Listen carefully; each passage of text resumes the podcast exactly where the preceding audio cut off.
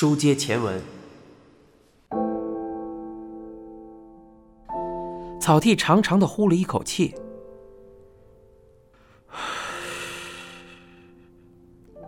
内海勋拆开试种的包装，说道：“在我看来，高原志野应该是清白的。”草剃把手伸向袋子，将试种和花生一起放进了嘴里，回应道：“人不可貌相，你也是警察，理应对此深有体会才对啊。”内海勋拿起了啤酒，回应道：“嗯，这是自然，但是他真的太过慌乱了。”曹丕问道：“太过慌乱了？”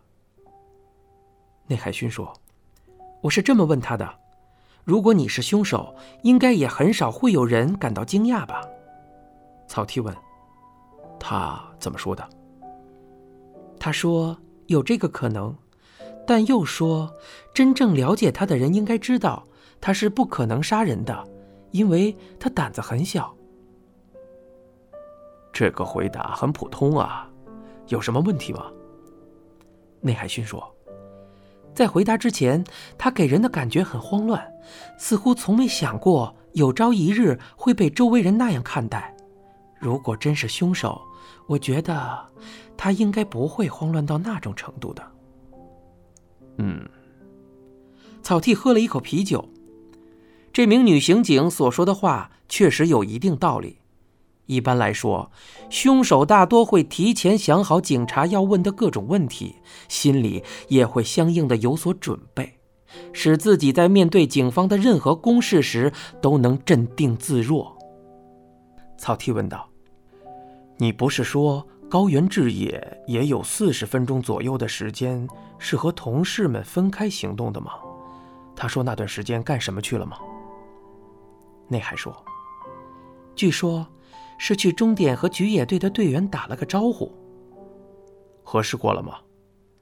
我问了他们的女领队宫泽，她是宫泽书店的店长。据她所说，高原确实在巡游结束的时候和他们打过招呼。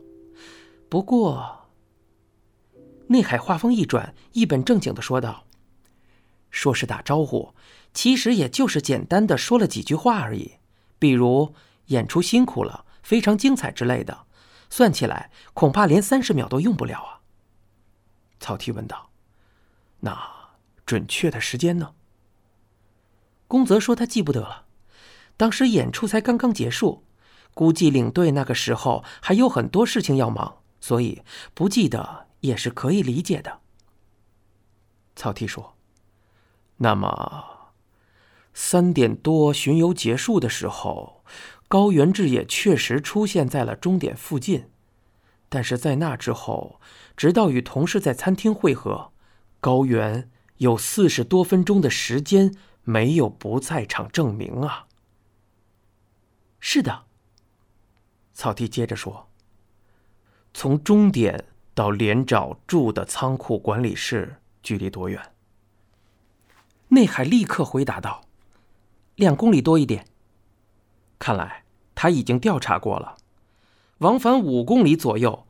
草剃在脑海中计算了起来：如果开车，假设平均时速在三十公里左右，往返一趟需要十分钟，除去上下车的时间，应该还有二十分钟左右的空档。利用这点时间，到底能干些什么呢？而且，实际开车是很难达到三十公里的平均时速的。草剃叹着气说道：“ 用安眠药让人昏睡，然后再使其窒息身亡，想来应该是来不及的。看来，高原志也是无法犯案的呀。”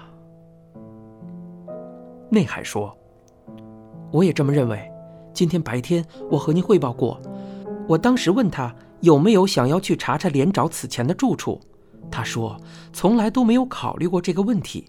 看他的表情，应该是没有说谎的。草剃将目光转向了那份还没有写完的报告，说道：“丙木一家是清白的，高原志也也是清白的。”内海勋说道：“新仓夫妇那边是副组长过去问话的吧？不知道他那边情况怎么样？他所说的副组长正是岸谷。草剃说：“说是有些怀疑。什么地方可以？”草剃说：“据说新仓直纪对连长回到菊野这件事毫不知情。他说是昨天晚上在病木食堂听其他熟客说起之后才知道的。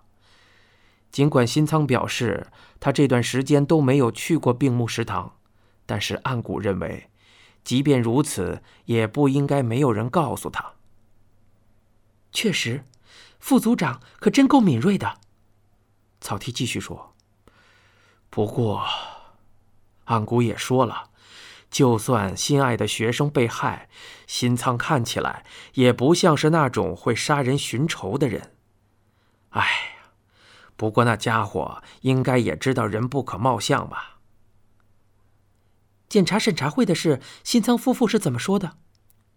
草剃继续说：“他们好像知道，还说警方如果不起诉连长，他们就会去找病木一家商量此事，寻求法律上的支持。”内海说：“他们很理智啊。”嗯，从这些话看来，确实如此啊。如果连找宽一是被杀身亡的，首先需要考虑的。就是仇杀，以病木一家为首，很多人都具备仇杀的动机。不过，无论凶手是谁，一般都会先考虑通过司法手段解决。连长虽然被放了出来，但他的嫌疑人身份并未发生改变，今后会被起诉的可能性也并非为零。就算想要报仇，在警方宣布不予起诉之后再动手也不迟。更何况现在还有检查审查会呢。草剃要求内海勋和岸谷在询问相关人员时，务必要确认对方是否对检查审查会的情况有所了解。如果对方知情，那么他们是没有理由在当前这个阶段实施报复的。内海勋问道：“新仓夫妇的不在场证明呢？”草剃低头看着报告，答道：“比较模糊啊。他们虽然说在观看巡游，而且路上还碰到了好几个熟人，但并没有和其他人一直待在一起。巡游结束以后，二人在公园举行的金曲大赛上担任评委。不过在此之前，还是有一点空当的。”内海勋放下啤酒，用手托着腮帮子，说道：“考虑到目前还不清楚杀害连长到底需要多长时间，一切都还不好说。目前我们也只能假设连长是死于他杀的。”草剃一脸愁容的挠了挠头。问题就在这里呀，尸体表面可看见零星出血点。这说明窒息身亡的可能性很高，但是死者的身上并没有发现勒痕或掐痕，而且如果真的是机械性窒息，出血点应该更多才对。内海说：“如果不是勒脖子就能使其窒息身亡，有没有可能是被人捂住了口鼻呢？”草剃说。那为什么连长没有反应呢？尽管在他体内检测到了安眠药的成分，但剂量并没有多少。您说的也对呀。看着部下冥思苦想的样子，草剃不禁笑出声来。内海一脸诧异的问道：“怎么了？”今天早上我见汤川了，因为我发现那个家伙居然也与这件事有关。草剃将他和汤川的对话告诉了内海。内海回应道：“汤川老师去了病木食堂，哦，居然是这么回事啊！如果这个案子是他杀，那么凶手是如何杀死连长的呢？我这样问汤川，想让他用擅长的推理来帮忙解决这个问题。本来以为他会拒绝我，没想到他竟然意外的很感兴趣。”还说想去看看现场，我准备最近就带他过去，到时候可能会想出什么也不一定的。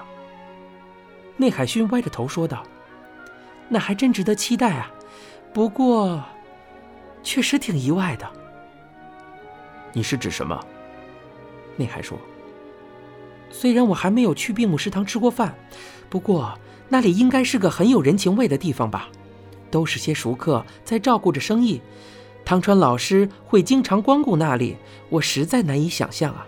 毕竟他那个人非常讨厌人情世故的。”草剃明白内海想说什么，回应道：“确实啊，去了趟美国，他好像就变了。你也找个时间见见他吧，见了你就知道了。”“嗯，过几天吧。”女刑警微微一笑，喝起了啤酒。